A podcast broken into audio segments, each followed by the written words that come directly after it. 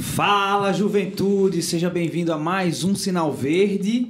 Para você que está ao vivo no YouTube com a gente, tá vendo nossas carinhas bonitas. Muito obrigado pela sua audiência. E para você que está escutando nas plataformas de streaming, que você tem aí boas horas aqui, talvez menos, né? Que Diego está apertado aqui com o tempo, mas a gente tem o tempo suficiente no seu ouvido aí.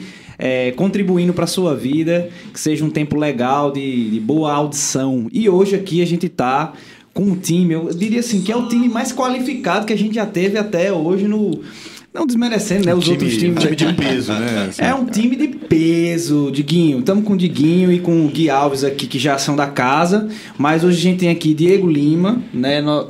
Psicóloga, que acho que é metade da ponte já é, já é atendida por ele. Mais conhecido como psicólogo de Digo. É.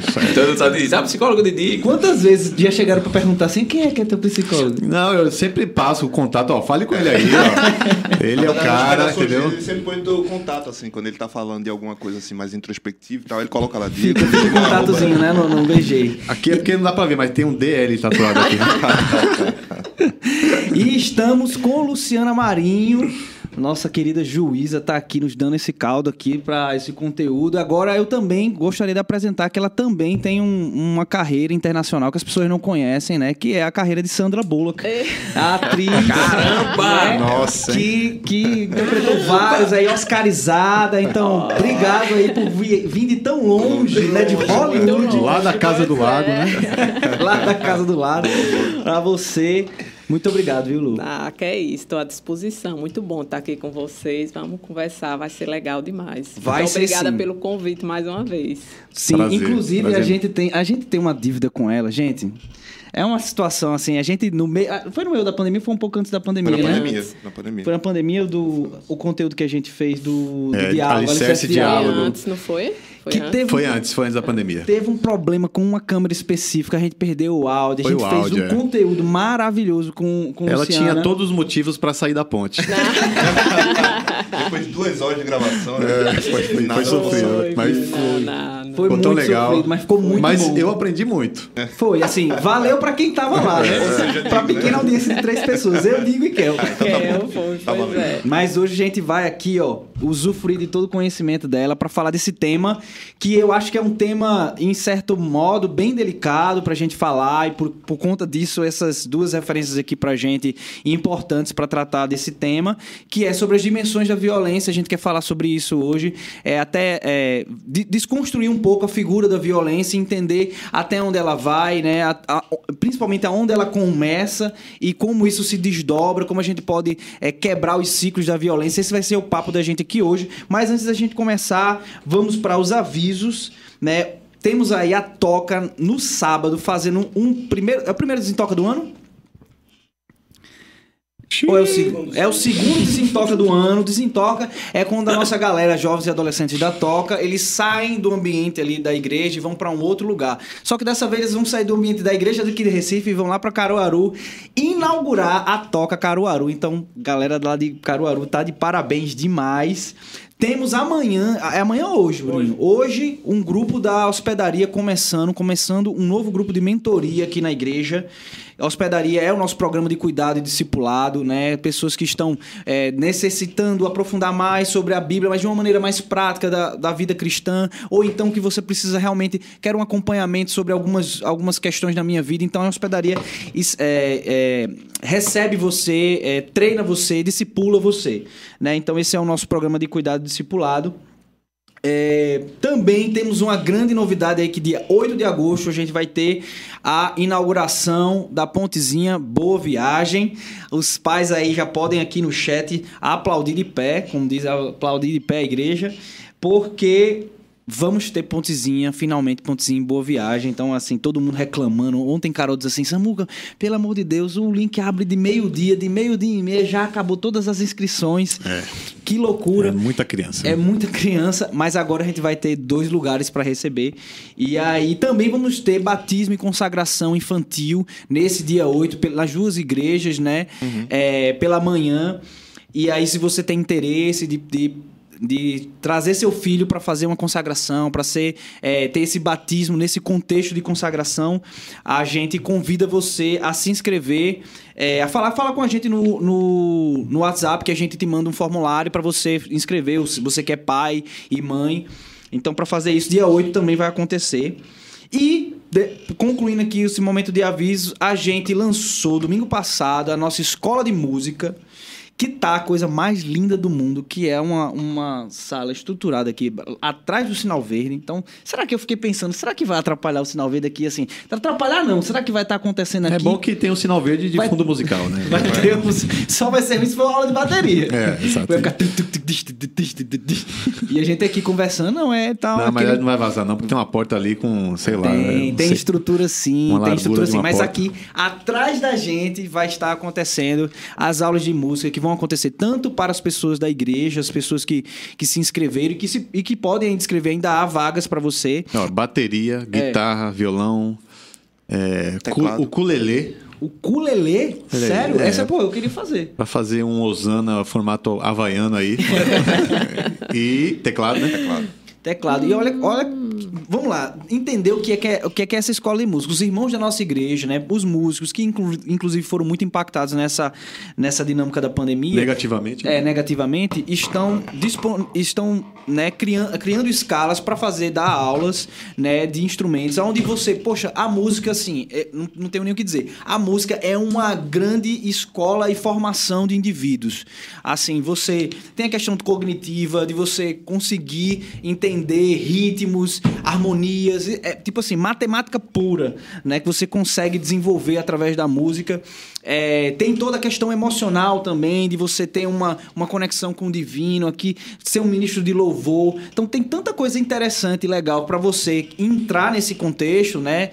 Mesmo que seja harmonização musical, começando por aí, que vale a pena você investir esse, esse é, fazer esse investimento no seu filho, né? Ou filho, ou até em você mesmo, se você tem interesse de fazer é, algum instrumento. Então, estamos convidando vocês, porque tudo isso, além de ter todas essas dinâmicas positivas para o aluno, também tem dinâmicas positivas para a nossa comunidade, porque isso também vai é, oportunizar que outras crianças da comunidade possam fazer parte disso. Então, a gente sendo igreja, vivendo igreja e ajudando quem mais precisa, né? Amém.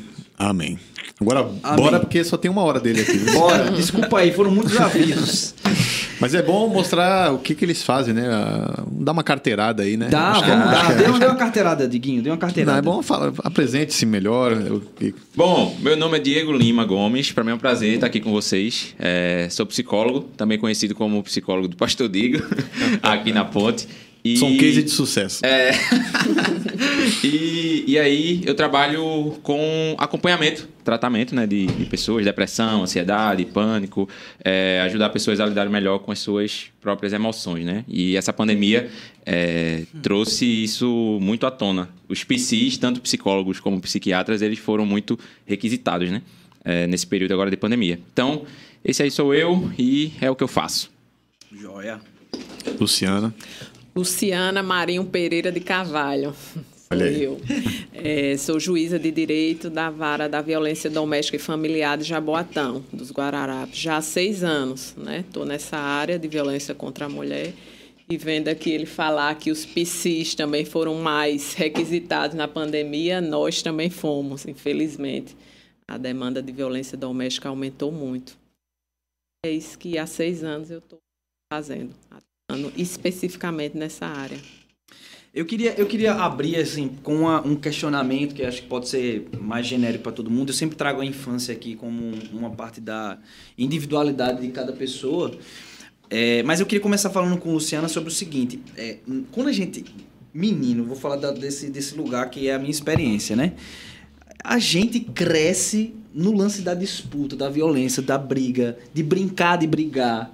Eu não sei se isso tem a ver, se isso vai construindo na gente também seres mais violentos, mas o meu sentimento, e eu, eu digo isso até da experiência agora sendo pai. Então eu tô brincando com Clara e às vezes as minhas brincadeiras que eu crio para ela são brincadeiras violentas. É a natureza que tá em mim. Eu nem tô intencionalmente pensando em matar ninguém ali na brincadeira, né? Eu tô só querendo brincar. Mas a natureza vem, né? E aí, é, é, por exemplo, não tem disputa de abraço na minha brincadeira. Vamos fazer uma disputa de abraços? É, quem abraça mais? Eu não, não, não tem essa natureza, entendeu? A natureza é. Então tem vários sons ma- maravilhosos que ela ouve, que são os conflitos da. Caramba, é bom É, mesmo. é muito bom, Perfeito. é só. É bom. E ela fica assim, massa. Então, assim, eu- mas eu, eu sinto que isso vem de um lugar, né, de, dessa, dessa, dessa área da masculinidade, da gente estar sempre na disputa, sempre brigando e brincando de brigar, né? É, foi a mesma coisa na sua infância ou, ou, ou teve alguma coisa diferente? Não, é, a gente não para para pensar, é uma coisa tão automática, né? E essa sua reflexão é muito interessante, porque a gente coloca, né, nossas crianças se coloca sem sentir. Até esses desenhos animados que a gente costuma assistir, quando a gente vê que o herói ele venceu, a gente quer o quê? Que ele bata no outro. Quando a gente vê que ele está agredindo, a gente fica feliz porque ele conseguiu e ele vai matar aquele ali que estava ofendendo ele. Então, sem sentir, a gente vai embarcando né, nessa. E muitas vezes também né, o doutor psicólogo com muito mais propriedade vai falar, mas a linguagem da violência a gente fala sem sentir, a gente estimula, a gente vive muita competição, tudo é competição, eu sou o melhor da sala, quem é o melhor da sala, se tem um, um, um uma, um esporte, quem vai ganhar. Então, vive-se essa luta sempre por estar ganhando. Então, a partir daí vem essa questão. Né? Eu acho que muitos brinquedos, muitos desenhos, muitos jogos. Não são poucos casos que a gente vê as crianças e adolescentes simplesmente reproduzindo o que tem no jogo. Por quê? Porque é violência.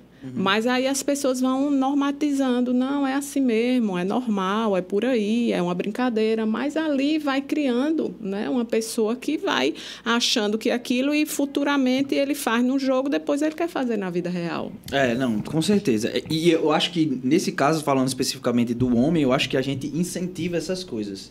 A natureza. Por isso que eu até, até perguntei. Na sua infância, você, você lembra essa, esse ambiente de, de disputa ou era uma coisa mais de boa, assim? Era mais, mais tranquilo, né? Por ser mulher, a brincadeira, né? Já vem mais tranquila. Mas a gente é, é, É é questão também. é estimulado também. Vem esses desenhos, claro que os desenhos antes eram diferentes, mas também tinha esse viés. Tinha esse viés da violência que a gente participava daquilo e vibrava com aquilo sem nem entender. Então tinha sim, tinha essa, essa a- acho que praticamente todo mundo é cercado, uns mais, outros menos, né? Mas existia também. Total. E vocês, como é que era? É, é- é- faz sentido o que eu falei, tipo, vocês viverem isso também, ou era só eu que ficava brincando de cuscuz? Cuscuz, pra quem não sabe, é assim, você faz um montinho de areia e bota um, um palitinho desse. E aí cada pessoa vai tirando um pedaço da areia, sem deixar o palito cair. Eu odiava essa brincadeira. Se, se, se você deixar. Se você na sua tiraçãozinha de areia, você tirasse a areia assim e o palitinho caísse, aí você tinha que correr até um ponto de, de- de salvo, né, pra você. Mas até lá, amigo, você conheceria a fúria do bairro. Porque todo mundo ia lhe bater. Então, tinha. Era, enfim, era o, é o estilo de brincadeira que eu acho que é, lembra muito essa infância violenta que. que Com certeza. E eu tive muito. Eu não gostava dessa brincadeira, mas não tem como, né? Inevitável você lutar contra a rua toda pra não ter esse tipo de brincadeira. Mas é, é muito real esse ponto da, da agressividade, assim, na, na infância, né? Do, do, do brasileiro. E a gente tem uma cultura também muito paternalista, né? Onde o pai, ele muitas vezes está na liderança de todas as coisas, então, como está na liderança, ele que acaba guiando os padrões comportamentais. Então, sim, na minha infância vivenciei esse processo. Eu vim de comunidade, eu sou nascido e criado no Ibura, adoro meu, meu bairro lá, o Ibura. E a gente, durante alguns anos, foi considerado o Ibura, né? Foi considerado o bairro mais perigoso de Recife. Então, assim, era, é, é muito comum eu lembrar, olhar para trás e lembrar de amigos próximos que foram assassinados, sabe? É, eu perdi meu pai assassinado. Então, assim, é, esse contexto de violência e agressividade é, é como até a Luciana falou, a gente acaba normalizando, sabe? Tipo, muitas vezes quando eu. A ficha caiu mais agora, por exemplo, que meu pai foi assassinado, tem poucos anos que caiu essa ficha. Meu pai é, sofreu essa violência em 1998. Mas caiu um dia desse essa ficha de que, caramba, foi uma violência extrema, sabe? É, então, assim, meio que a gente que é criado dentro desse ambiente, como foi o meu caso, a gente normaliza. Tipo, era normal, helicóptero da polícia, carro do GOI na época, eu lembro muito. É, era normal essa realidade, assim, sabe? A gente vai normalizando é, aquilo que não pode ser normalizado, né? Que é a violência, porque isso traz um impacto enorme em todas as áreas da vida, né? Existe uma característica que eu acho muito interessante também, é que, como o Diego falou, principalmente na cultura da periferia, né, quando os meninos se juntavam antigamente para brincar, né, primeiro que já, já existia essa divisão entre a brincadeira dos meninos e a brincadeira das meninas. Né? As meninas não eram bem-vindas na brincadeira dos homens, porque geralmente eram brincadeiras, brincadeiras mais agressivas ou que exigiam um porte físico diferente. E aí, nessa divisão, a brincadeira dos homens geralmente tinha algum cunho, alguma conotação é, violenta, e aqueles que não gostavam de participar ou que não tinham tanta aptidão eram os tidos como os fracos, os que não influenciavam e, consequentemente, os que não eram bem-vindos também no grupo. E a forma de afetar era tipo, mulherzinha, eram apelidos femininos, sabe? É. Tipo, e, e ofendia, eu me sentia isso, ofendido, isso, sabe? Usando de forma pejorativa, né? A figura da feminina para dizer assim, você deveria brincar com as meninas. Então, é, isso vai, vai, vai estimulando, fomentando também naqueles que não tinham nem tanto interesse nas brincadeiras violentas, mas para ele se sentir parte do grupo, ele tem que participar. E ele tem que apanhar, e ele tem que, fa- e ele tem que eh, estar ali dentro e mostrar que é duro, né? Ele tem que esconder as emoções e mostrar que ele suporta aquilo ali com certa facilidade, mesmo ele engolindo o choro, porque se ele não, se ele não tiver ali mostrando que é, é apto para participar disso também, ele vai ser excluído. Então, essa cultura ela vai gerando sim uma perspectiva de mundo de que, com base na imposição e na violência, é ali que eu me coloco e é ali que eu sou respeitado. Como se a sua, a sua identidade fosse definida por causa da capacidade de produção de violência que Isso, você tem. O de resposta, É, exatamente. o que é interessante, assim, eu- me fez pensar que a violência na, na infância e adolescência, eu mesmo eu, eu cresci é, do lado de mulheres, assim, na maioria da parte da, da minha infância foi com a minha prima jogando videogame, com a minha irmã, e eu catalisei, digamos, um lado agressivo no, no videogame e na bateria também. Acho que então existe, acho que a violência, ela também, ela, de forma errada, ela se torna uma estratégia de catalisar emoções, assim. É, eu já vi pessoas orientando filhos para agredir o sofá ou pegar uma almofada e bater forte, assim, de uma forma de catalisar. E isso é meio até questionador, assim, polêmico. Claro, Nem claro. sei se é saudável, mas é, eu lembro que uma vez uma cena que me fez lembrar agora, é, eu tava com um grupo de amigos e dois deles estavam brigando, né? E botou ele no chão, começou a bater e eu fiquei parado olhando, né? Eu gostava de ver a resenha, o pau comendo, né? É, aí o pai de um desses meus amigos viu, passou e foi embora. Tipo, é como se ele tem que se virar, ele tem que aprender a se virar, Tem que ele virar tem, homem, ele tem né? que se defender, entendeu?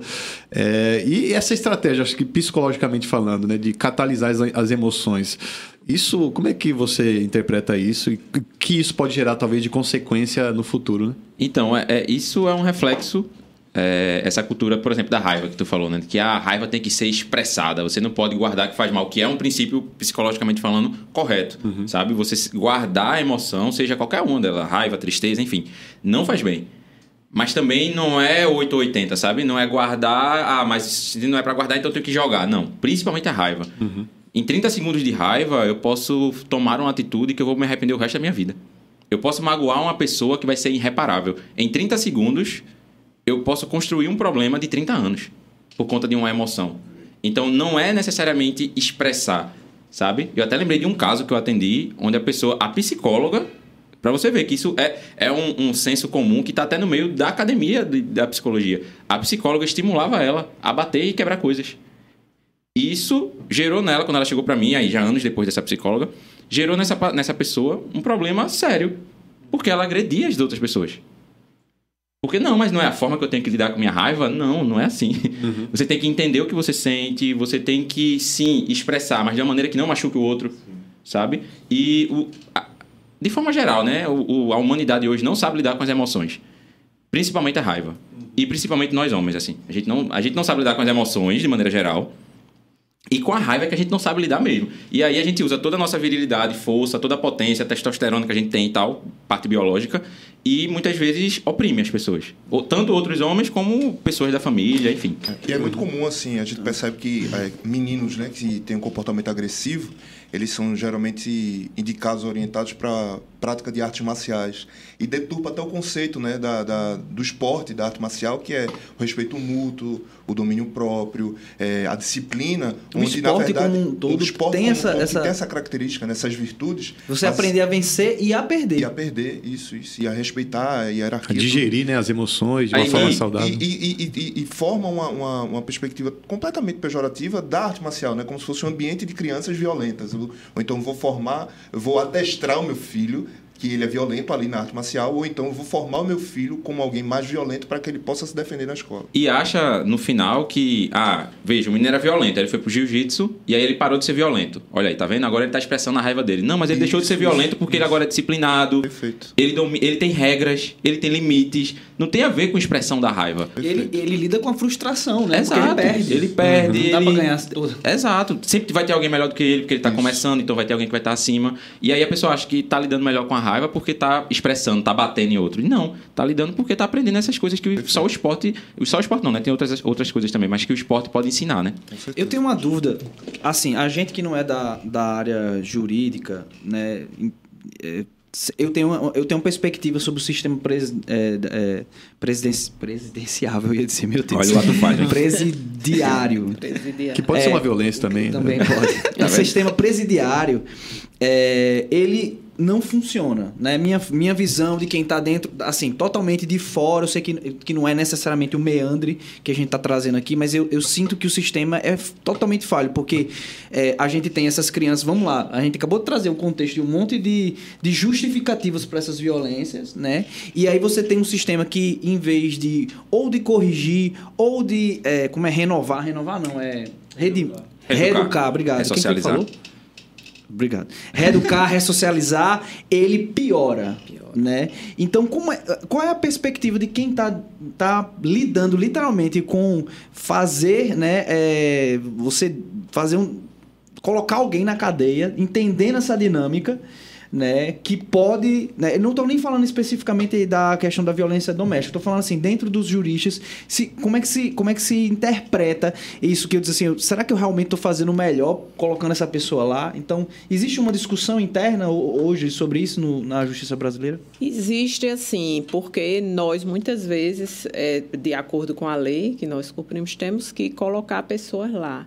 E ao mesmo tempo a gente tem essa visão. Tem essa percepção. Mas não é só nossa que está de fora. Não é só, porque a superlotação, né, a falta de, de, de trabalhos adequados, de estudo, é, é um ambiente realmente quem, só quem já viu que sabe. Então, é uma, é uma questão que existe é, ali dentro é, é, uma hierarquia entre os presos e eles mandam naquele ambiente. Você, para dormir naquele local, você paga ao mais antigo, porque ele é que manda. E se você não pagar, você não vai ficar ali. Ele tem um controle. Então, é uma distorção muito grande, infelizmente. Mas, em determinadas hipóteses, a gente é obrigado a colocar. O que se é feito é é a análise do caso. E aí, quando a gente tem essa opção de colocar ou não, aí a gente vê que a pessoa, a gente tenta analisar que a pessoa realmente eh, fez algo isolado e que, se for colocado lá, talvez comece realmente a reiterar. Entendi. Né? Então a gente faz muito esse jogo. Realmente vale a pena? É necessário? Será que não é melhor tentar fora que ele se reeduque fora? Então, em determinados casos, muitos casos a gente tenta fazer ter esse jogo de cintura para poder não estar colocando todo mundo, porque a gente sabe que ali pode ser muito pior, né? Uma pessoa que que praticou um ato, quando chega ali, ele vai estar numa, infelizmente, entre aspas, um, um local de escola e aprender muita coisa que nem Tem- tinha noção. Tem uma, tem uma dinâmica específica que são aquelas penas meio alternativas. Eu não sei o termo, tá? Mas Isso. é como se você, tipo assim, em vez de à prisão, você vai realizar esse trabalho, você vai. é, eu vejo muito isso. Tem um juiz, então, inclusive, bem famoso lá nos Estados Unidos, que ele é famoso por fazer esse tipo de, de correção alternativa. É, e tem bons resultados. Hoje existe uma, uma percepção sobre isso, se funciona, se não funciona, se é uma coisa. Existe, existe. Inclusive, recentemente, eh, foi tornado lei né, os acordos de não judicialização. Uhum. Então, sequer ele vai ser é, submetido a um processo, se for a pena menor do que quatro anos, não tiver violência. Então, um grande número de crimes passou a não ser judicializado, é feita ali uma reunião, uma audiência, em que é colocado para ele uma pena alternativa, e aí o processo não vai adiante, ele cumpre e é extinto. Então, a tendência é essa. Em vários países, a gente adotou e vem ajudando muito, porque tanto desafogo judiciário como o sistema prisional resolve a situação dele de forma mais rápida e efetiva, porque o tempo é um grande inimigo nosso. Então, vem sendo feito muitos acordos. Isso aí é muito, tem sido muito positivo. Legal. E eu acho que uma das coisas que é muito importante para fazer essas conexões, né, tanto o desenvolvimento da espiritualidade, da terapia, tão presentes nesse tipo de, de correção de rumo, né? Eu acho que é uma coisa que a gente precisa é, é, adicionar. Certeza, certeza. E existe uma característica, cara, que é muito interessante, que é a seguinte: é, já, já se criou no, no senso popular no nosso país de que a, as más condições do nosso sistema é, carcerário ele faz parte também da punição que aquele aquela pessoa que foi julgada merece, né? Merece. É assim, é comum nós lidarmos com esse tipo de situação de que é, ele merece estar ali, ele merece ser punido da pior forma, né? Onde o objetivo da, da, da pena de reclusão é a ressocialização, enfim, e retirar aquele cidadão do, do meio do, do vínculo da social para que ele possa se ressocializar e voltar é, reintegrado à sociedade de uma forma adequada, a gente sabe muito bem que isso não acontece. Doutor Luciano pode falar melhor para a gente isso. E assim, é, isso só revela é, também um discurso de violência nosso, que é, é sempre o nosso, é, é, às vezes até intuitivo, o nosso desejo de ver o outro sofrendo uma pena que a nossa percepção é justa e ele deve sim passar por aquilo. Isso em todas as esferas. Nós podemos falar isso sim dentro da nossa estrutura é, judiciária, a gente fala isso dentro do, da nossa estrutura relacional e a gente também traz essa perspectiva para a nossa vida espiritual e religiosa, porque existem algumas estruturas de disciplina e, e punições que dentro da, da esfera religiosa também é, essas regras elas são utilizadas e nós sentimos o, a ânsia muitas vezes um clamor das pessoas que estão ao redor de alguém que é, teoricamente é, agiu de alguma forma inadequada de que aquela punição ela chegue de uma forma clara visível e de preferência dura e rígida, para que nós possamos nos saciar em ver aquela que às vezes é até algo violento acontecendo. Então assim, não é à toa que a pena ela tem essa característica retributiva, onde a sociedade assistindo aquela pessoa sendo penalizada, isso vai gerar uma certa satisfação, né? É, o nosso Senhor Jesus Cristo ele morreu pendurado numa cruz, que era uma pena utilizada pelo Império Romano para gerar temor e tremor aos povos vizinhos que se atrevessem a ir contra o imperador romano. Então os corpos ficavam pendurados nas, nas cruzes, apodrecendo, e aquilo era um aviso escancarado e exposto para que você visse o que o imperador romano era capaz de fazer. Então isso faz parte da nossa condição humana, né, cara? É, é uma loucura isso, porque é como se a gente tivesse o, o, cristianismo, essa figura do cristianismo, ela é quase um objeto de ressignificação, né? Tipo assim, aonde onde superabundou a violência, a gente usou para superabundar a graça, né? uhum. né? Para ser para ser um, um convite de Deus para uma reconexão. E eu fico, fico surpreso como muitas vezes a gente ainda a, coloca a igreja né, nesse lugar é, meio que é, isolado da violência, né? Tipo assim, ah, beleza, a gente, a gente entendeu que essa é a mensagem, mas a, a igreja também produz muita violência. Sim. Então, dentro do ambiente, porque no final das contas, a estrutura, a organização, né, não evita as pessoas de terem contato é, com a violência ou, ou de, de não aprenderem a lidar com a violência que, que foi feita sobre eles, né? Então a gente às vezes se isola como igreja dizendo assim, não, aqui é o lugar, né, que já ressignificamos, é a esperança, é a paz, é o amor de Jesus e tudo mais, mas produzindo constantes violências, sejam com seus membros, sejam com quem não faz parte da igreja, então seja com a sociedade. E aí é, a gente quando fala assim, ainda tem, eu pergunto, ainda tem muito preconceito da igreja por pela questão da terapia, tem muita gente ainda que faz. Muito. Que diz assim, cara, não precisa de terapia, não, isso é coisa de doido. Não, cara, você precisa de terapia. Não, não, não, isso é coisa de doido. Tem, tem Isso é muito. demônio. assim. Isso é demônio. É, falta de Deus e tal. Por isso que eu, eu gosto muito, assim, dessa, dessa forma como o Rodrigo lida. Eu digo, tem que me acostumar, que eu só Ah, costumo fica chamar Rodrigo. vontade, cara. É a parte formal da Aqui é o sinal é verde, pode chamar. E por isso que eu gosto muito do, do discurso que, que Digo coloca, sabe? É, colocando que ele fez terapia, dizendo que ele fez. é, que ele se cuidou, que ele foi atrás, porque isso quebra muito, sabe? Tipo, caramba, a referência que tá ali, né? tá Trazendo a palavra e tal. Ele também passa pelo sofrimento que a gente passa. Igual Jesus fez. Jesus deixou muito claro várias vezes o sofrimento emocional dele, sabe? Em Mateus 26, João 16, enfim, em vários lugares tem lá Jesus dizendo o sofrimento emocional. Então, existe sim esse preconceito. É, eu já peguei situações, por exemplo, já, eu lembrei de um caso específico, uma depressão bem grave, inclusive, é, no homem. E ele foi para a primeira sessão, na segunda sessão ele não foi mais. Quando eu mandei mensagem, ele disse que não foi mais porque o pastor disse que ele não precisava disso. Sabe? E, tipo, é, era uma pessoa que já vinha sofrendo há muito tempo dentro da igreja por conta de questões da igreja. Porque, infelizmente, o ambiente religioso hoje é muito adoecedor. O ativismo religioso hoje é adoecedor.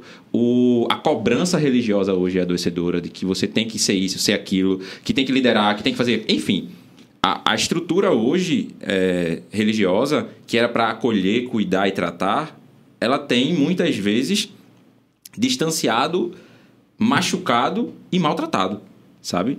E muitas vezes são pessoas boas. Isso é uma discussão assim que eu levo muito é, com o pessoal lá da igreja, é, que muitas vezes com boas intenções a gente faz coisas ruins.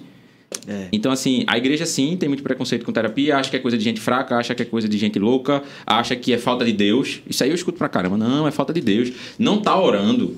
Tipo, caramba. Aí você vai lá em, em Mateus 26, Jesus no Getsemane, aí ele chama Pedro, Tiago e João, tipo, fiquem aqui, vigiem comigo, aí Jesus vai orar. E ele diz: Pai, eu não tô aguentando, passa de mim esse cálice, eu não tô aguentando esse sofrimento. A gente normalmente espiritualiza a parada. E tem a parte espiritual, não tô negando, não, mas tem um, um componente emocional muito forte ali.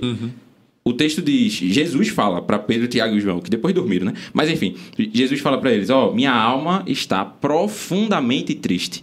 Uma tristeza mortal. E, e, e a Bíblia é muito específica, velho. Para dizer que é uma tristeza profunda e mortal, caramba, é muito pesado o que ele estava sentindo. E ele chamou: ó, fica aqui comigo, vigia aqui com a gente, vamos orar. Era a falta de oração que ele estava sentindo? Claro que não era Jesus, pô. Então, assim, ele estava sofrendo.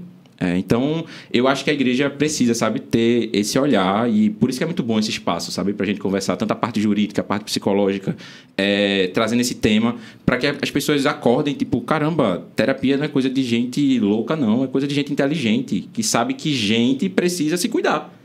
Igual Jesus fez. Jesus estava sofrendo, chamou três caras para ficar com ele ali, mesmo que os caras dormiu. Mas tipo, fiquem aqui, vigiem comigo, eu não tô aguentando tudo isso que eu tô sentindo. Então, assim, é, é importante a gente desconstruir esse discurso, sabe, da, da igreja, que não é falta de Deus, não é falta de oração. Às vezes os que mais oram, os que mais, os que mais buscam, são os que mais sofrem. É. Sabe? Total. Então, não tem, não tem isso. É interessante até de que fez questão, né, é, de a gente falar sobre essa questão da violência religiosa mesmo, porque é, Jesus claramente aí na sua, no seu trajeto aqui como homem, né, ele ele não veio aqui para confrontar império, né, ele veio aqui para confrontar a religião, né, porque de fato a religião sem a graça ela é agressiva mesmo, é violenta, é Jesus impediu uma agressão, né, apedrejar a prostituta por conta da religião queria fazer isso, né? Então, é, e esses tipos de comentários, né, de, de, ah, de preconceitos, ah, é falta de Deus, é falta de oração, isso é violento demais, pô. E por isso que eu não faço questão se, se eu falo isso no púlpito, se alguém achar ruim, eu eu tô bem, eu não tô preocupado com isso não, entendeu? Porque se uma pessoa achar ruim, de fato ela tá com instintos violentos é, e que a religião causou, entendeu? Então, é, a por isso que a gente vê hoje religiões evangélicas violentas, porque são religiões, apenas religiões, são o fim em si mesmas, né? São, não tem a pitada da graça que Jesus veio trazer, né? Que Jesus trouxe, né? Então, é, essas, essas violências invisíveis, né, Diego? Eu acho que é algo que é difícil caracterizar, identificar. É, pessoas, depois de muitos anos, conseguem entender que foram violentadas psicologicamente, né? Psicologicamente e como assim discernir? Quais são os sinais assim, né, dessas violências psicológicas é, para a pessoa talvez entender que tipo, oh, tô sofrendo isso. O que, que fazer? O que pode fazer? Porque infelizmente eu não sei se tem, né? Violência psicológica pode ser caracterizado como uma queixa ou como um tipo de punição, de, de, de orientação jurídica, né? Eu não sei se, sim, sim. é uma das esferas, né, da violência. É, doméstica. violência psicológica é uma das esferas, e... porque muita gente pensa que a violência doméstica é física, né, apenas mas pode ser psicológica, moral, sexual, patrimonial. Patrimônio. E a psicológica é isso, é, hum. é, é, muito grave. É você justamente humilhar, você chama aquela mulher de louca, você baixa a autoestima dela. Então você deixa ela numa situação tão degradante que às vezes ela até acha que é tudo aquilo que você está dizendo. Então mexe com o psicológico uhum. de uma forma que muitas vezes aquela lesão corporal, aquela ferida ali sara muito mais rapidamente. Uhum. Né? E como se comprova assim é, esse diagnóstico? Assim, a mulher chega lá e. Ela tem que dizer, é através leigo, tá? do depoimento dela, de testemunho testemunhas, né?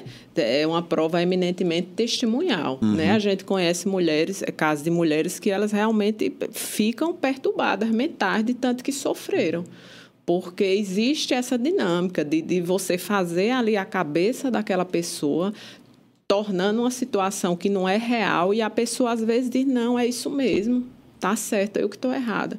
É uma forma muito sutil, mas muito grave e muito difícil de curar. Uhum. Porque dentro desse viés que estávamos falando aí sobre a questão da, da, da religião é, com relação a tratamento psicológico, a gente é muito acostumada a cuidar do corpo.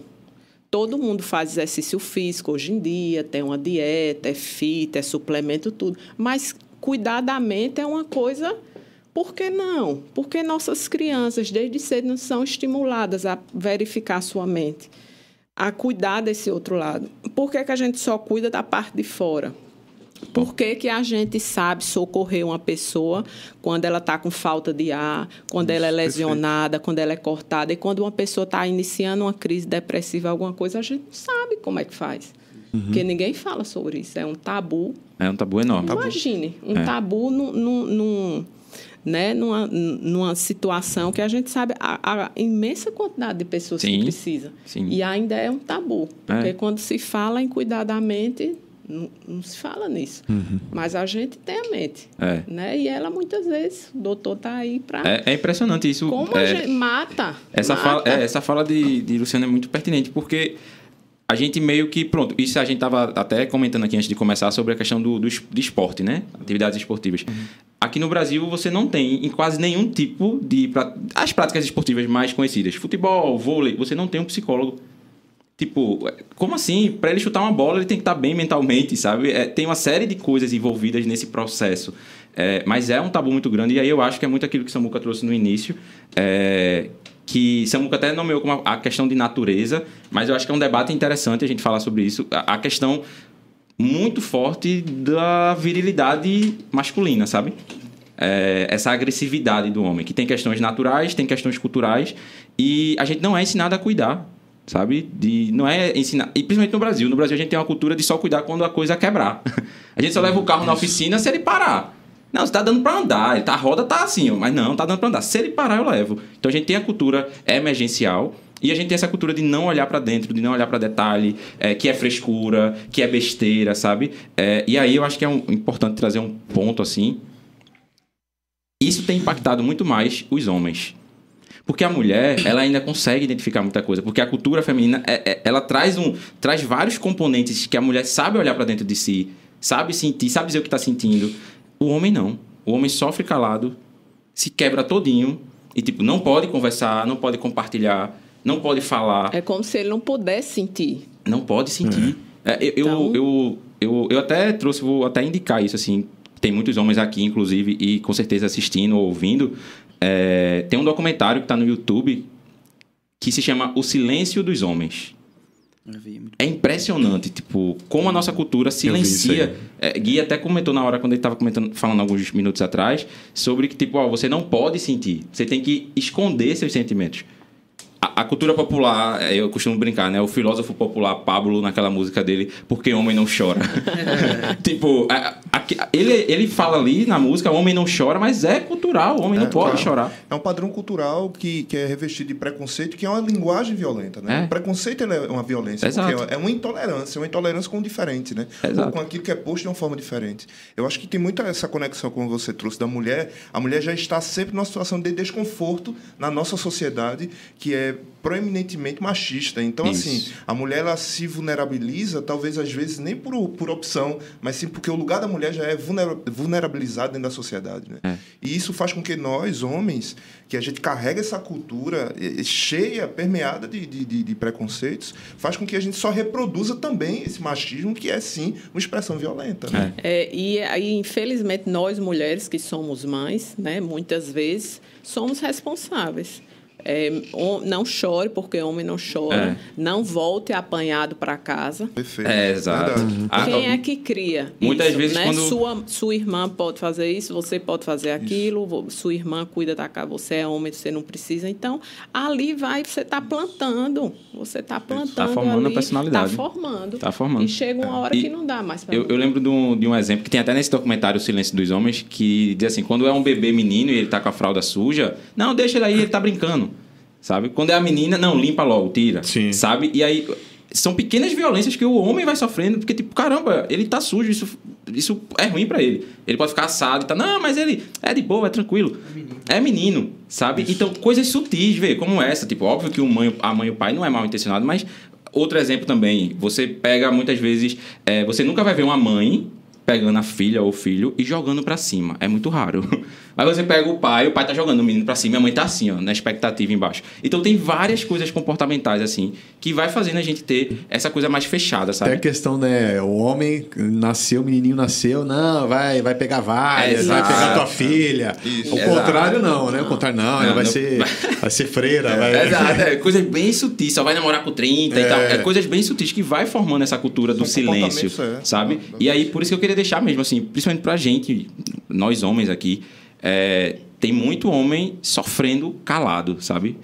É, em silêncio, assim. Sofrimentos. é, eu, eu participei aqui do evento com vocês da Toca, né, Bruno, é, Rodrigo, no sábado, e no final a gente ficou conversando, algumas pessoas, e aí teve uma pessoa que chegou e compartilhou uma coisa bem íntima no meio, assim, nem me conhecia a primeira vez que a gente tava. Porque normalmente é assim, a pessoa vê psicólogo, abre o coração, é impressionante.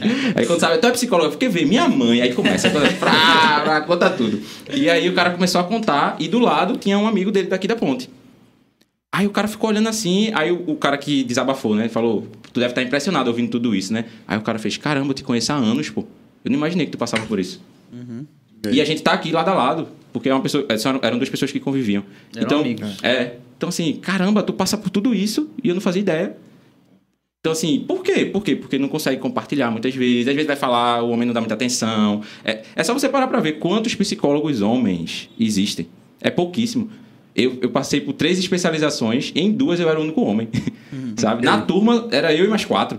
Então, assim, é, não tem essa cultura de homem cuidar, sabe? De homem olhar para coisas é, sentimentais, coisas emocionais. E aí, só para fechar essa parte mesmo, assim, para deixar claro como a gente, homem, não é ensinado a se cuidar. Eu sou psicólogo já há anos, trato e cuido de pessoas, tá? Rodrigo aqui que passou por um tempo aí junto comigo. E eu só vim aprender a lidar com as minhas emoções, um pouco melhor que eu tô aprendendo, no meu casamento. Veja só, eu cuido das emoções das pessoas. Eu já era psicólogo antes de casar. Mas teve que vir a minha esposa pra dizer: Você tá com raiva? Tô não. Tô com raiva não. E com raiva, tipo, gritando com ela: Tô com raiva não. Você tá com raiva. Quando você tá com raiva, você faz isso, isso e isso. E aí eu comecei a, tipo, parar. Aí eu aprendi quando eu tava triste, quando eu tava com raiva. Veja, eu ajudo de criança a idoso a aprender a lidar com as emoções. E eu não sabia lidar com a minha. Pra ver como esse impacto cultural é tão sutil e ao mesmo tempo profundo, sabe? Verdade. Então, assim, é muito, é muito sério essa parte, assim, do como nós homens não sabemos lidar com as coisas. E isso atrapalha. Eu, eu até conversei com uma paciente minha hoje sobre isso.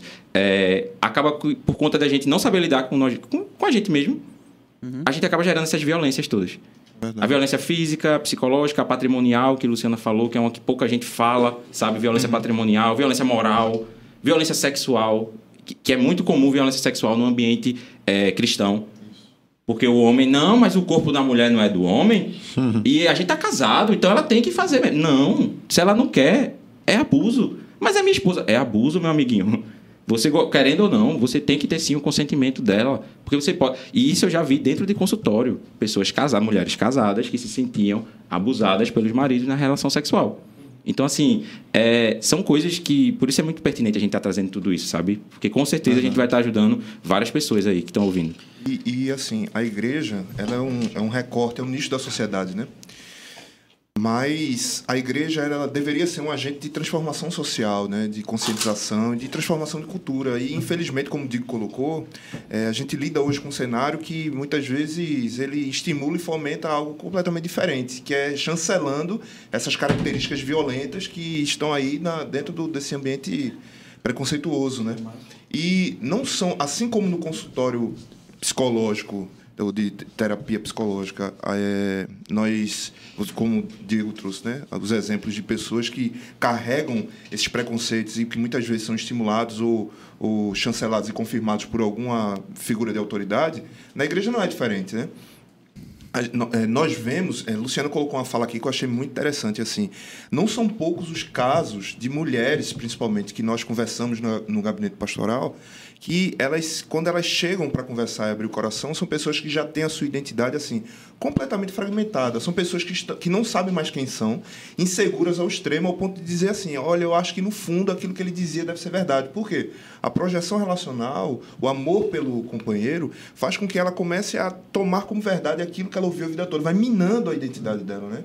E esse abuso, que muitas vezes é muito silencioso e sutil, trazendo sempre princípios que, veja, é, é, Diego colocou de uma forma que eu acho muito interessante, que assim, a religião sem a graça, ela se torna autoritária. O cristianismo, sem essa perspectiva do amor, do respeito e da, da, igualdade, não só na relação entre homem e mulher, mas de todos nós, isso faz com que a gente é, use como uma ferramenta de imposição. E, e agora eu coloco meu desejo, minha vontade e, é, para baixo daqueles que estão sobre minha guarda, sob meu cuidado, ou seja, as pessoas que eu pastoreio. Então, esse discurso ele vai sendo é, reproduzido, reproduzido, reproduzido, e o, o, cara que tem um comportamento abusivo e violento, ele é chancelado às vezes no púlpito e ele reproduz esse comportamento em casa e a mulher se coloca nesse lugar. E aí quando ela vem e ela vem gritar e dizer assim, eu não aguento mais, é uma pessoa que está psicologicamente completamente adoecida, patrimonialmente, sexualmente também, e por fim, que às vezes é a última medida, fisicamente, que aí é quando ela acha que foi violentada. Aí é que ela acha que foi abusada, mas ela já vem sofrendo isso durante anos. Já. Pois é, e é importante a gente falar nesse, nesse tema, por quê? Porque a violência doméstica, como eu costumo dizer, é uma escalada criminosa. Não é? Então, ela não começa com agressão, geralmente. Ela começa com essas sutilezas. Mas aí a mulher tem que estar orientada. Né? A gente tem até um chamado violentômetro, que ele escala faz uma escala, né? De aí começa a, a quebra de pequenos objetos, falar. Então aí, ali são indícios de que provavelmente vai chegar. Não é que vá, mas já chama atenção. Mas aí, se você não tem esse conhecimento, você vai deixando. Né? Dificilmente acontece um feminicídio sem que não seja anunciado.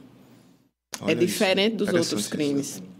Né, ele já vem dentro de um contexto ali. Se a gente analisar esses casos recentes, né, agora no fim do ano teve uma juíza de, do Rio de Janeiro, então ela já tinha medida protetiva, ela já sofria violência, nunca vem assim do nada. Mas a mulher tem que estar orientada, né? tem que ser acolhida, tem que observar, tem que ter um apoio para começar a ver, não, tem alguma coisa diferente. E aí também que entra o trabalho psicológico mental para você entender o que é que está acontecendo dentro de você. É dentro de você alguém que está colocando. Então a gente tem que se conhecer, né? E a gente é, é, voltando a dizer, a gente se preocupa mais com o físico, né? E o mental vai ficando só quando realmente não dá mais.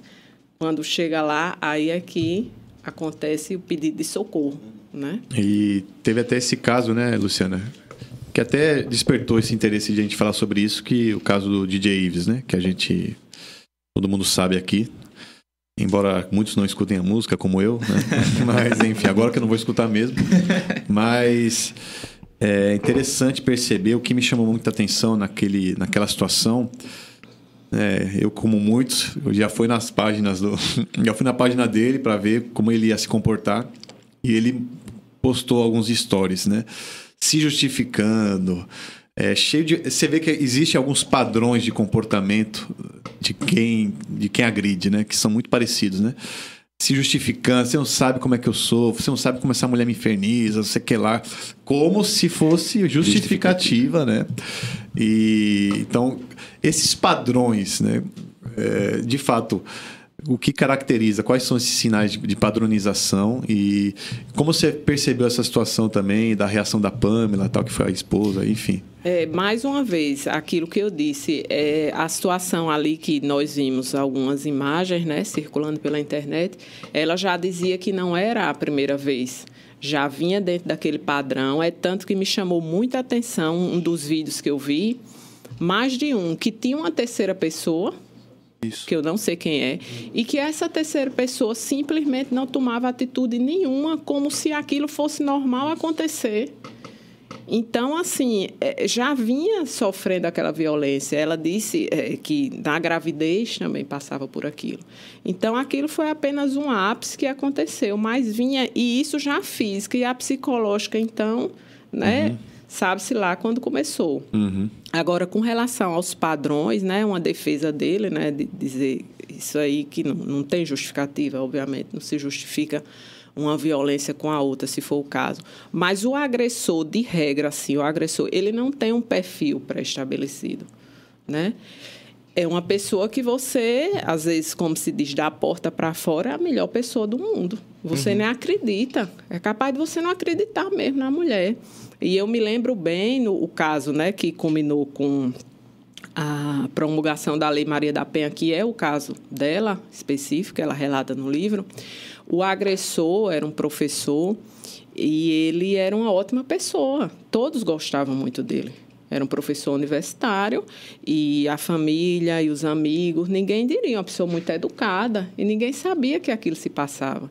Então, muitas vezes não, não tem perfil, não tem, não tem é, é, classe social, não tem profissão. De repente, aquela pessoa tem aquele perfil ali e, e faz aquilo sem que não deixe nenhuma pista para quem está do lado de fora. Por isso que a gente não deve menosprezar nenhuma denúncia, uhum. nada, porque a visão que a gente tem é outra.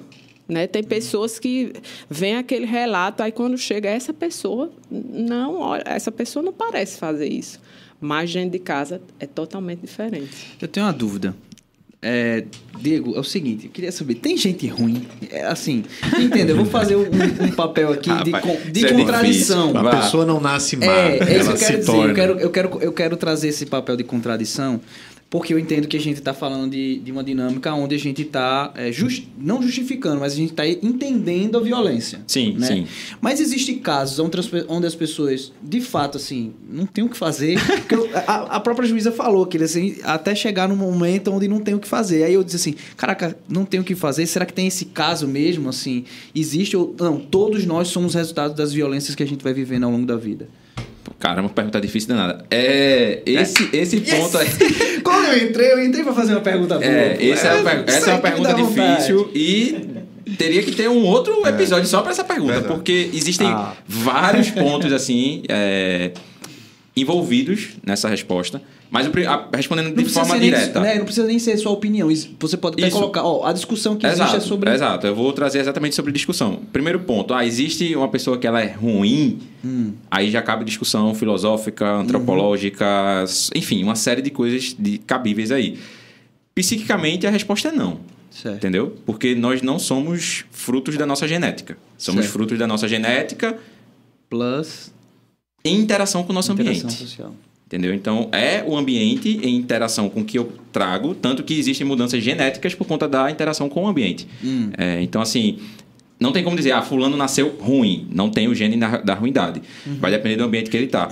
É, e aí, depois a segunda parte, né? Tipo, tem aquela pessoa que é irrecuperável. A discussão científica hoje é que pessoas, por exemplo, que têm o transtorno de personalidade antissocial, que danada é isso? Os famosos psicopatas. Uhum. Mas não interprete psicopata como assassino, não, viu? Tá? Você que está assistindo, ah, assassino e tal. Não.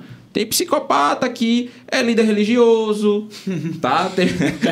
nenhuma referência, tá, meu pastor aqui, meu pastor, nenhuma referência. Tem um psicopata, tem um psicopata aí que, que é, é líder de grandes companhias, que são políticos, Certo. Sabe? Então, assim, que estão em altos cargos e que, como a Luciana falou, que você olha e fala, tipo, ah, essa pessoa é muito boa, é impossível essa pessoa ser um agressor, não tem como. Então, Esse perfil, que é o transtorno de personalidade antissocial, mais conhecido como psicopata, sociopata, enfim, tem várias nomenclaturas que a sociedade usa para determinar, que são pessoas que não têm empatia, sabe? Elas não conseguem se colocar no lugar do outro. A vontade dela passa por cima de todo mundo e acabou.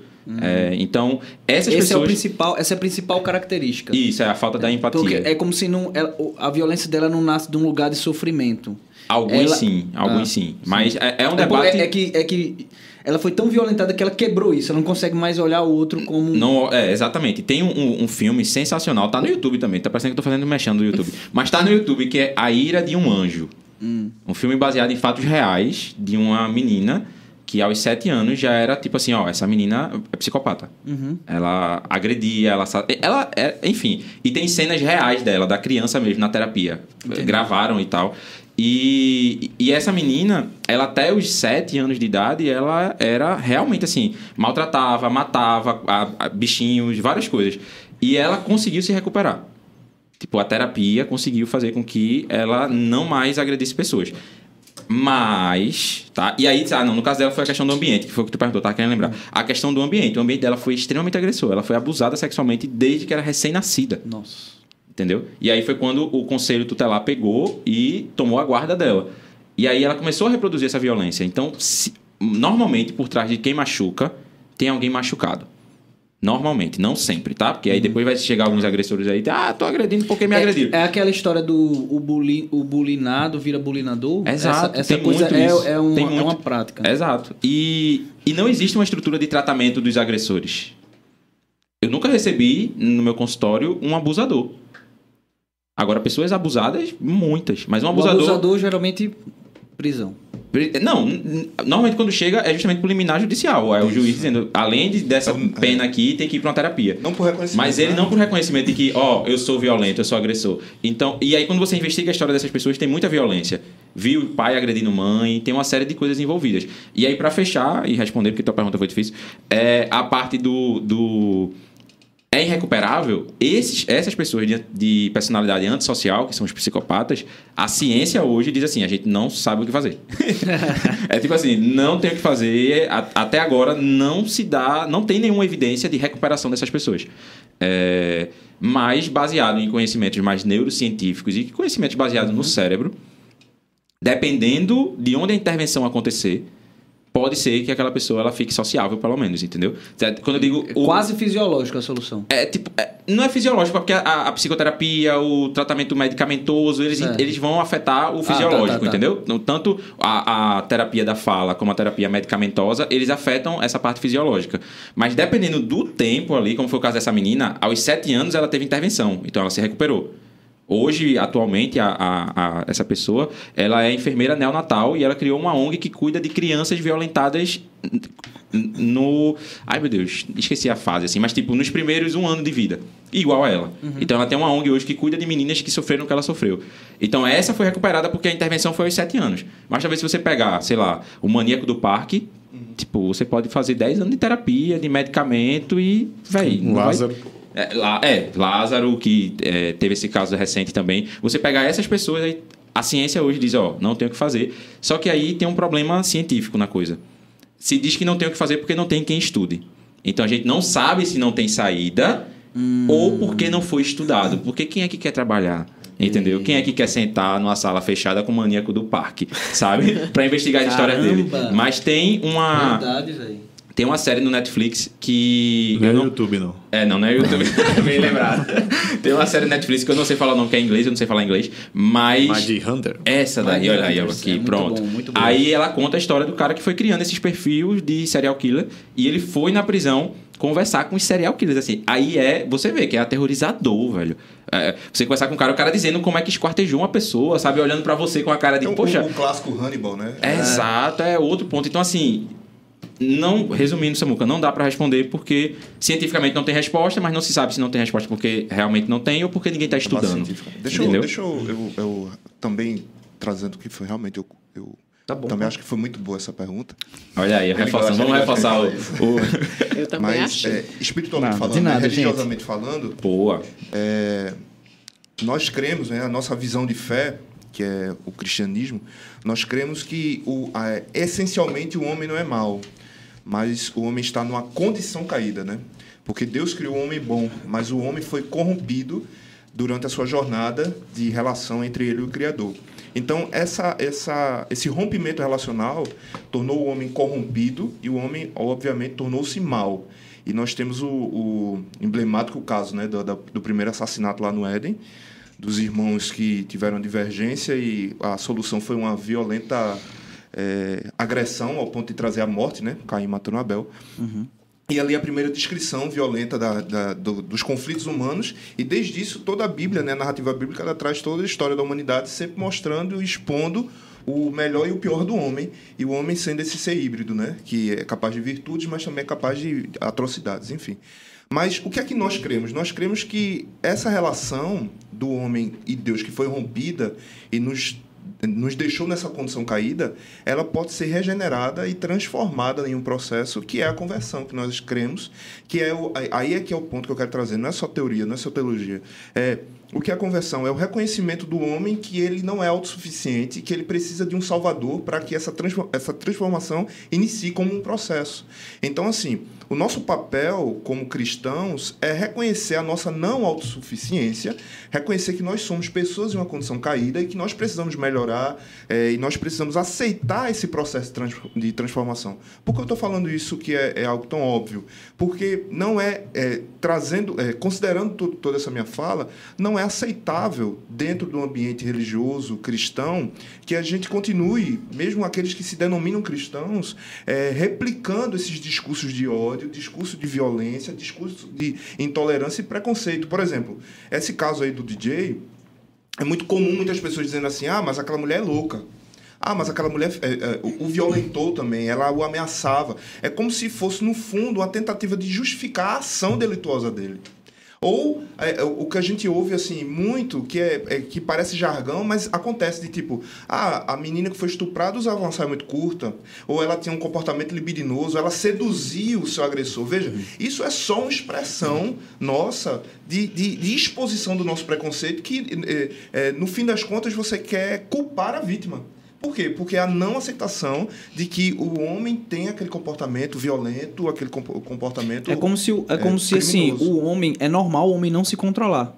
Não, é cara, isso, você tem é que isso. se controlar. É, é aquela coisa que os avós falavam, né? Ó, é, é, prendam aí as suas cabras porque meu bote tá solto. É, caramba, é, verdade. Muito então, bom. E, e, assim, cara, é, como eu, por, porque eu justifiquei na, na relação de que o homem está numa condição caída, mas essa relação ela foi reconstruída? Porque o ambiente cristão, é, a, a, a visão de mundo cristã é de pessoas que estão em processo de regeneração. Então, assim, não é cabível dentro da igreja esse tipo de discurso que, às vezes, ele vem de uma forma muito mais sutil. De que, ah, você não está casada porque você não usa maquiagem. Ah, você não sei o quê. A mulher mulher não conseguiu chegar em tal lugar, por quê? Porque você não está. Então, assim, é, esse tipo de, de, comportamento nosso, ele tem que ser revisitado, ele tem que ser. É, nós temos que ter uma, uma postura de humildade, de dar um passo atrás e dizer assim: sim, nós precisamos mudar isso. É a linguagem. A linguagem é muito importante. As pessoas dizem que é mimimi hoje, que certos termos estão sendo é, retirados do nosso vocabulário. Ah, não, isso é frescura tal. Mais um comportamento de pessoas que não toleram se ver no espelho e ver o quanto que são preconceituosas. Que isso é o quê? Violência violência. Então, uhum. assim, a gente tem que sim reconhecer e que nós somos parte de uma comunidade que está em processo de transformação e mudança. E a condição do homem é caída, mas o novo Adão, que é a pessoa de Jesus, ele nos restabeleceu essa relação com Deus e a gente vai ser mais parecido com ele cada vez que a gente precisar e reconhecer que a gente precisa de um Salvador. Amém. Deixa eu trazer rapidinho aqui a nossa audiência, que tá, o pessoal tá nos comentários, vou jogar para você, que o, o que eu quero trazer aqui tem tudo a ver com o que você pode compartilhar com a gente. Eu queria fazer só um complemento ah, tá, não, sobre o que ele disse então antes, foi sobre a questão do agressor que não procura é, ser cuidado, né? É, a Lei Maria da Penha, não sei se vocês sabem, mas ela é considerada uma das leis mais modernas do mundo, né? Ela, ela tem essa essa repercussão. E ela, desde a sua promulgação, ela manda que o Poder Judiciário cuide também dos homens. E aí, lá na vara onde eu atuo, nós temos um chamado grupo reflexivo de homens. Não dá para abranger todos, porque a demanda é cerca de 5.500 processos que nós temos. E temos uma equipe de duas psicólogas, três psicólogos e um assistente social. Então, a gente seleciona, porque não dá para todos, os homens que vão participar desse grupo. Esse grupo se reúne mensalmente. É, é, uma vez no mês, durante 12 meses, durante um ano. E ali, com essa equipe, eles vão tratando temas é, referente à masculinidade tóxica, né, a questões psicológicas, à lei, a, a, eles são informados. Então, assim, de início, eles, de regra, não vão muito satisfeitos para esses uhum. encontros. Mas existem casos, mais de um chegou para mim que agradeceu, que nunca ouviu falar naquilo e que foi muito bom. O que é que a gente busca? O cerne do problema, que a gente não vai resolver colocando ele na cadeia. Porque foi observado o quê? Que a reiteração na área da violência doméstica é muito comum.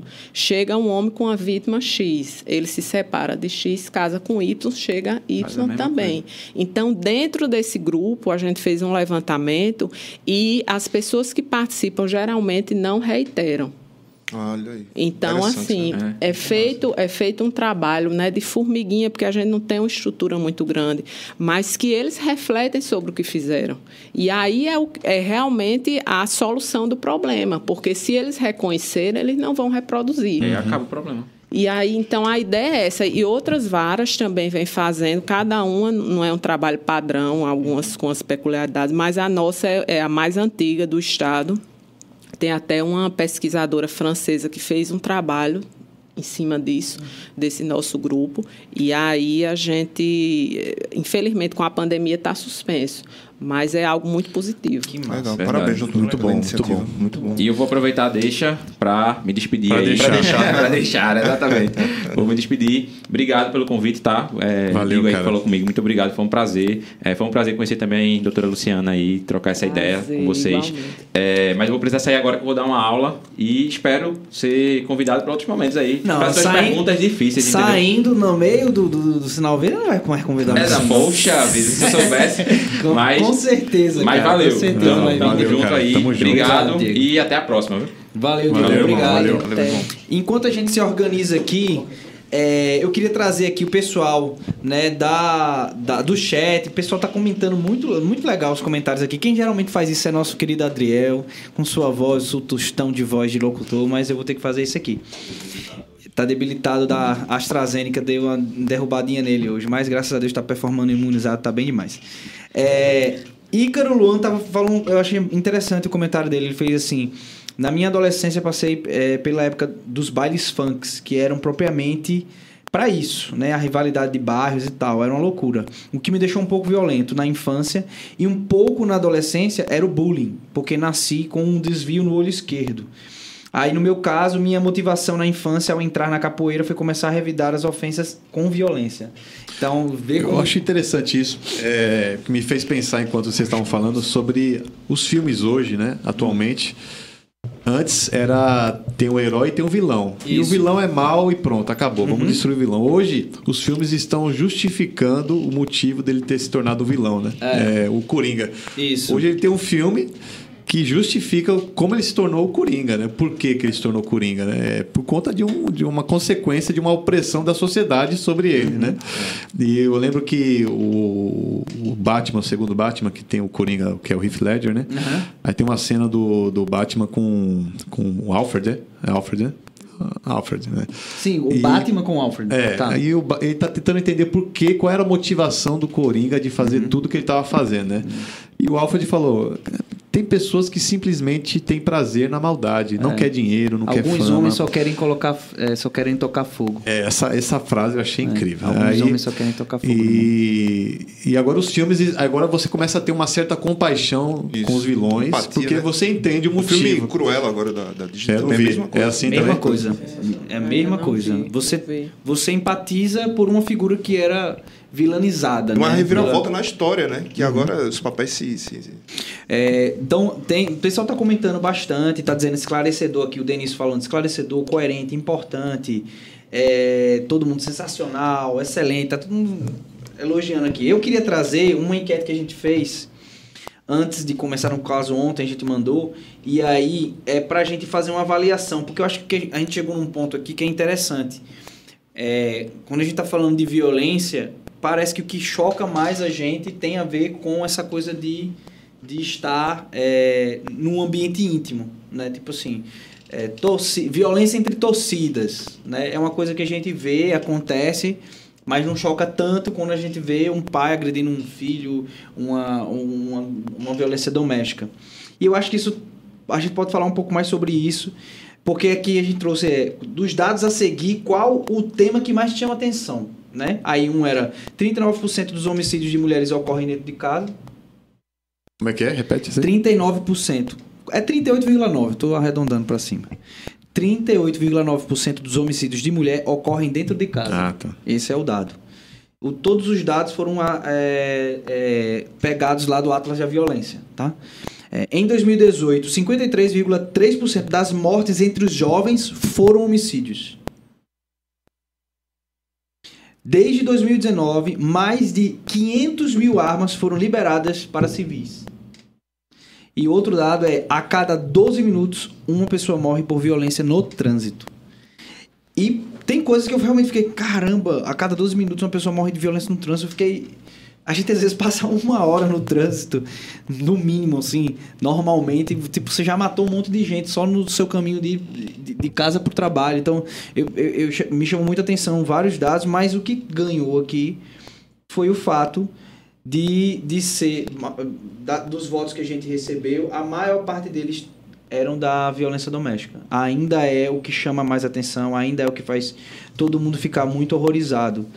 E eu acho que tem a ver com esse lance de você. Quem, no final das contas é isso. Quando a gente está discutindo com alguém que a gente não conhece, É mais tranquilo. é mais tranquilo, né? Você discute, mas quando é alguém íntimo, É, tudo o- que você fala parece lhe machucar mais. É, Antes de doutora Luciana falar, com certeza ela tem muito mais propriedade para compartilhar com a gente. É, isso chama atenção também, pelo menos na minha perspectiva, de uma forma negativa, porque é, cria-se um estereótipo de que o monstro só se revela entre quatro paredes, né? E a gente é, acaba tirando da sociedade, da nossa construção social, a responsabilidade de formação dessas pessoas também. Porque todo o início, desde o início da nossa conversa, a gente está trazendo vários aspectos sociais que formam pessoas que, com reiterados comportamentos violentos, se tornam pessoas violentas, né? Então, assim, obviamente que a, a violência doméstica, é, a existem características pessoais, mas a gente não pode eximir a nossa formação social também de construir pessoas, pessoas violentas, porque aí eu assumo também uma responsabilidade, como cidadão, como pai, como marido, como amigo, como pastor. Nós temos o nosso papel na sociedade de não formação e de também de conscientização das pessoas nesse comportamento violento. Porque, veja, tudo hoje, em todos os ambientes, às vezes é até de uma forma muito sutil. Nós vemos eh, não só palavras, pensamentos e ações que geram violência. Assim, um dos esportes que, se é que podemos chamar de esporte, é, que hoje se tornou uma plataforma de entretenimento é, a nível mundial, é o MMA, por exemplo, que, que é o- a, a mistura das artes marciais, onde duas pessoas se degladiam dentro de um octógono até alguém não aguentar mais. E assim, as cenas são horrorosas. E eu, eu sou praticante de jiu-jitsu, que é uma das artes marciais mais utilizadas para os atletas que, que lutam MMA. Mas assim, eu não estou julgando a, a prática ou você ser um, um- alguém que, que, que gosta de, de assistir filme, não estou falando disso. Mas assim, como que essa plataforma se, se tornou mero entretenimento? As pessoas veem hoje o, o- uma luta de MMA de duas pessoas, assim, alguém agredindo violentamente, assim, é- é- é, degradando o- a condição física de outra pessoa, é, vendo imagens e circulando em grupos de WhatsApp, assim, é, fraturas, enfim, e, e situações assim muito complicadas de que mero glam- glamourizou a violência, né? É isso, é, assim. Então, isso mostra como que nós, como sociedade, nós vamos nos tornando insensíveis para essas questões que, obviamente, afetam o âmbito familiar, né?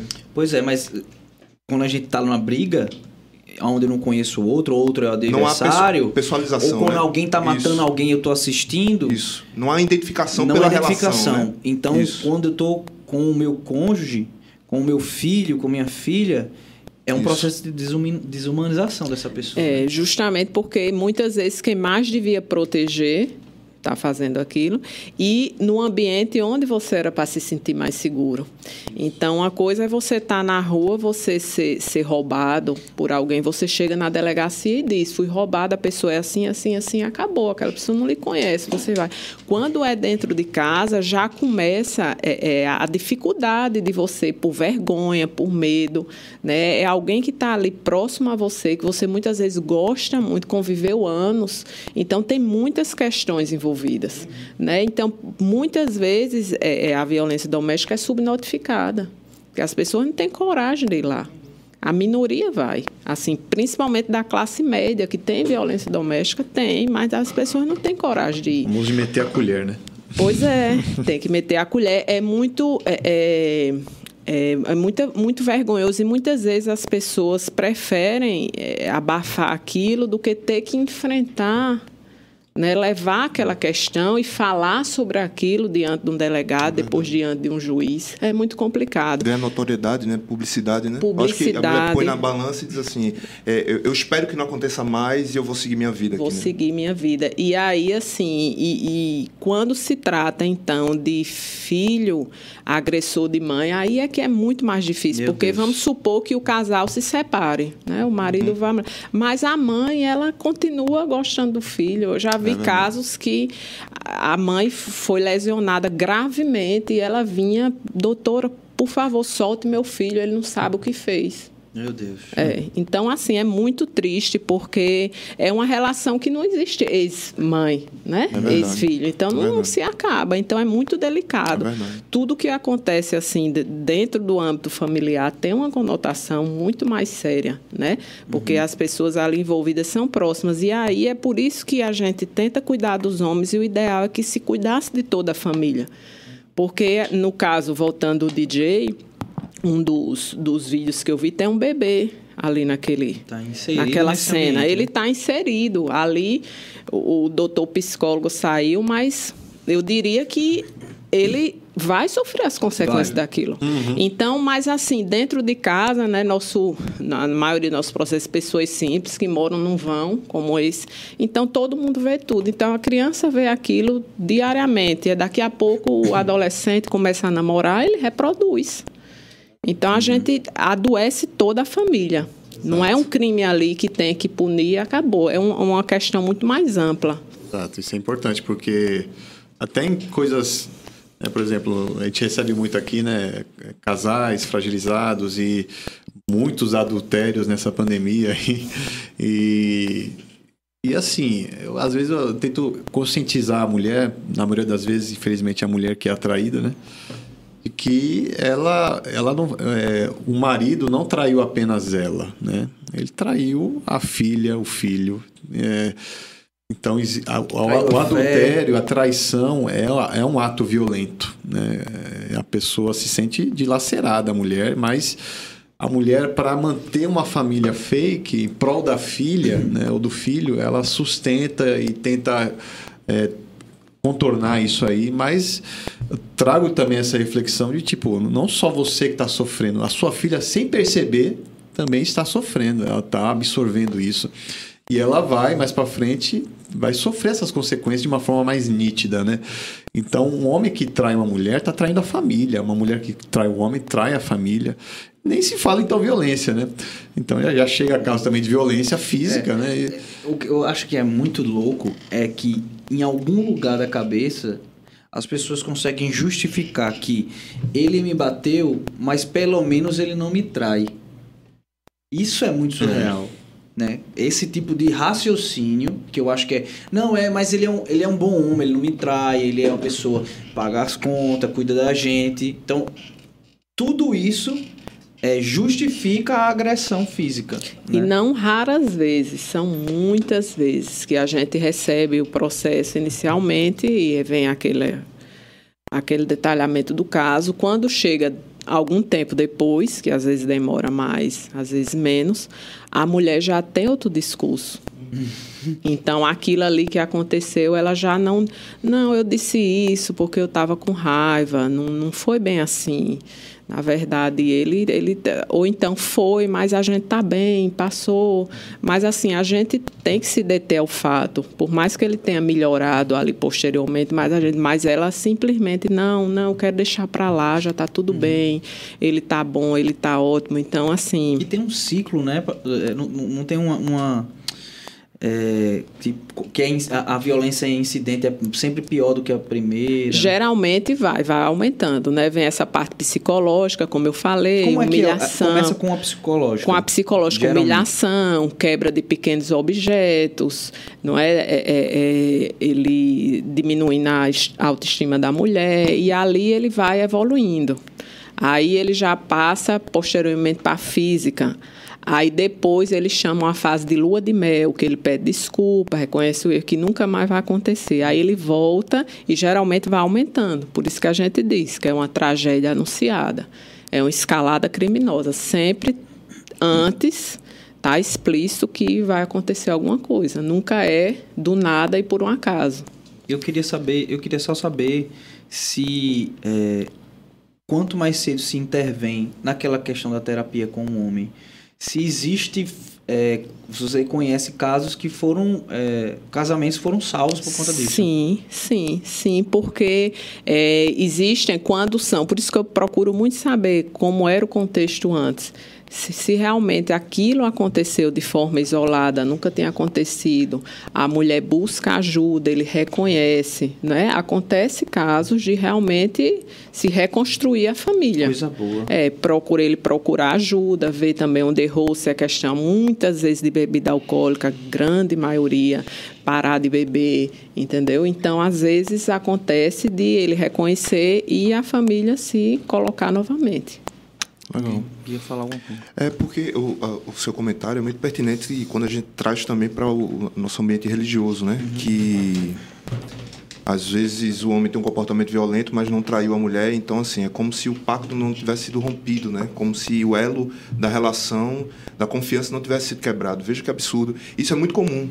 É muito comum, porque é, nós temos uma cultura que foi formada com base na tradição cristã, né? Por mais que as pessoas não se denominem cristãs, mas nós vivemos uma cultura que foi formada com base na religião cristã. Então, é, sempre se vincula a possibilidade de divórcio é, legal diante de Deus a o adultério, ou seja, o rompimento familiar se dá pelo fato do homem é, ter outra mulher, né? Trair ela, adulterar ela é, com outra mulher. Mas assim essa concepção é muito arcaica e é muito pobre, porque não é isso que a palavra de Deus está dizendo. Já, o, o, a forma que Jesus coloca quando ele traz o rol de possibilidade de divórcio, ele está é, expondo ali a sua forma de enxergar, dizendo que, olha, é, eu não autorizo, na minha percepção, Jesus vindo como um novo legislador, Jesus se colocando no lugar de Moisés. Moisés foi o grande legislador de Israel e Jesus diz: olha, Moisés disse aos antigos: não matarás, mas não é só não matar. Aquele que se ira contra seu irmão vai ser réu do mesmo juízo. Jesus ele, ele traz para a esfera. É, subjetiva a violência, dizendo, olha, não é só eu externar minha violência e agredir o outro, é como que isso está acontecendo dentro de mim. Então veja como é mais profundo, mais complexo. E quando ele fala do divórcio, ele diz, é, foi de teus antigos, não adulterarás, mas não é só não é, ter conjunção carnal contra a mulher, não é só não adulterar, aquele que no seu coração olha com olho mal para outra mulher, já está adulterando com ela. Então, Jesus ele traz para o âmbito é, é, subjetivo e ele ensina que o adultério não é apenas a condição carnal contra a mulher, é o rompimento da, da, do vínculo originário ali do casamento. Ou seja, o adultério é adulterar a forma original. Uhum. Então, violência em qualquer âmbito, ele, a violência ela adultera a forma original. A violência física adultera a forma original, a violência psicológica, econômica, patrimonial, sexual. É, então, assim, é, nós temos que ter essa concepção que o, o, o, rompimento do vínculo matrimonial, como digo, colocou de uma forma muito precisa e sensível, é assim: o cara traiu, olha, ele não traiu você, ele traiu a família, porque ele traiu o pacto. Então, essa conotação ela tem que ser cada vez mais evidenciada, falada na igreja, para que as pessoas se, sintam, se percebam, façam a leitura da realidade, porque muitas vezes, como a gente falou aqui no início, a doutora Luciana falou, eu comentei também, mulheres chegam dizendo assim, não, ele nunca me traiu, mas o cara ele é completamente violento e ele tem uma, um, uma postura de agressão psicológica é, há muitos anos na, na, dentro dessa relação. Né? Então, assim, nós temos que ter essa concepção que é, divórcio não é originário apenas, ou seja, esse rompimento de uma relação doentia não se dá apenas com a condição carnal contra a pessoa, e sim romper o vínculo matrimonial. Indiferença e adultério. Falta de honestidade e adultério violências são adultérios, sabe? A gente tem que falar disso. E é interessante perceber, né, Gui, que a gente já se deparou com situações onde a mulher é violentada, né? Só que ela não se sente no direito de divorciar porque ele não trai ela. É isso. Exatamente. exatamente Aí isso. ela falou: não, eu tenho a missão, Deus quer que eu segure e sustente. Então, ou seja, ela está sendo é. violentada pelo marido e violentada pela religião que impede isso, ela isso. fazer isso, né? Então e, e, assim, se ele tivesse me traído, né? Ou é. seja, é, nem ela acredita mais naquele pacto ali, mas ela diz assim, ah, é pena que a Bíblia diz que eu não posso. Como assim? Não, não é isso. Que tá escrito, tudo que né? destruiu o conceito de família. De família, tudo que, exatamente. É, enfim. A gente tá aqui com o pessoal no chat, tá todo mundo muito, muito empolgado aqui. É, até que ela fez os comentários bem legal. Ela falou assim, esse raciocínio de ele me bateu, mas muitas vezes de um lugar formativo em que a mulher acredita que ele tem o que merece ou que ela, desculpa, que ela, ele tem o que merece, ou que ela pode passar por isso pelo bem do filho.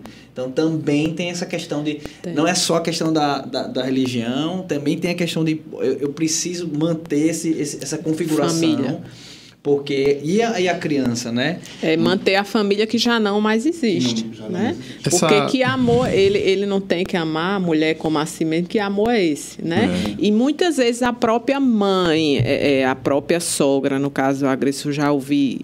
Não, mas minha mãe disse que é assim mesmo, todo homem é assim mesmo, ele é meu a marido. Mãe, a mãe da agredida? Da vítima. Meu Deus. É, é, as pessoas mais velhas, todo homem é assim mesmo, ele é seu marido, é o ah, pai dos seus da, filhos. A mãe da Pamela do, do James estava lá no vídeo, né? Tava tipo de boa, né? Estava, assim, de, assim ela, não, é, não se posicionou. Não se posicionou, né? Estava é. lá. Omi, omissão. Isso tem tudo a ver com o doutor Luciano falou também, em outro momento, sobre até a, a criação, né? A formação de crianças com essa perspectiva violenta, machista, de que a mulher, como ela cresceu nesse ambiente, ela acaba reproduzindo também, né? Porque, veja, a mãe da vítima dizendo assim, ó, homem é assim mesmo, minha filha, segure a onda, porque sua família é mais importante. Então é a violação extrema da figura uhum. feminina em prol de um projeto que já não existe, né?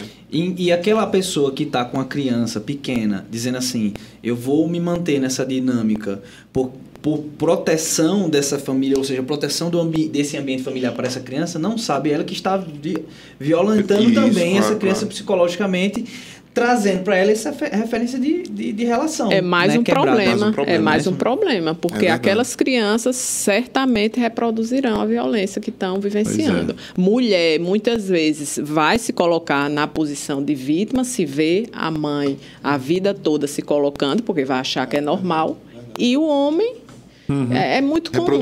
A, é, é, infelizmente, a gente não consegue ver é, as coisas melhorando, Isso. mesmo entre adolescentes, namorando jovens, que eu conheço casos de pessoas que, infelizmente, caminham no mesmo sentido. E estatísticas assim em relação ao Brasil e o mundo assim, o Brasil ele permanece o quinto? Permanece o quinto na pandemia. O quinto é, o quê? Só pra gente. É, em feminicídio, desculpa. Feminicídio, é, desculpa. É, na pandemia ocorreu muita subnotificação, então assim a nível Ixi, ainda tem a pandemia. É, a nível, é, não, não tem como a gente é, dizer que a nível, por exemplo, de Pernambuco, a gente, entre 2019 e 2020, houve um equilíbrio, mas é, o número de feminicídios aumentou. Então, o que dá a entender que há subnotificação. Muitas vezes, recentemente, uma pessoa me procurou até do meu GR, perguntando algo sobre um menor, porque disse, não, porque está tudo parado, eu sei que está tudo. Não está parado, nunca teve parado, nada pode parar na justiça, principalmente no que diz respeito à, à, à violência doméstica, à, à, criança. Então, assim, claro que passou a ser online, passou a ser né, por e-mail, por WhatsApp, enfim. Mas muitas mulheres, e às vezes presas dentro de casa, não tinha como sair, aí eu vou na delegacia. Verdade. Né? Eu vou ali na uhum. delegacia, se está ali com ele.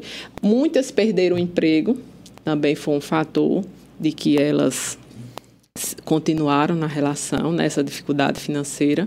Né? Então, assim. A dependência financeira. A dependência nossa. aumentando, aquele convívio diário e muito intenso, em local, muitas vezes né, Apropriado, inapropriado, né? crianças dentro de casa. Então, todo esse contexto.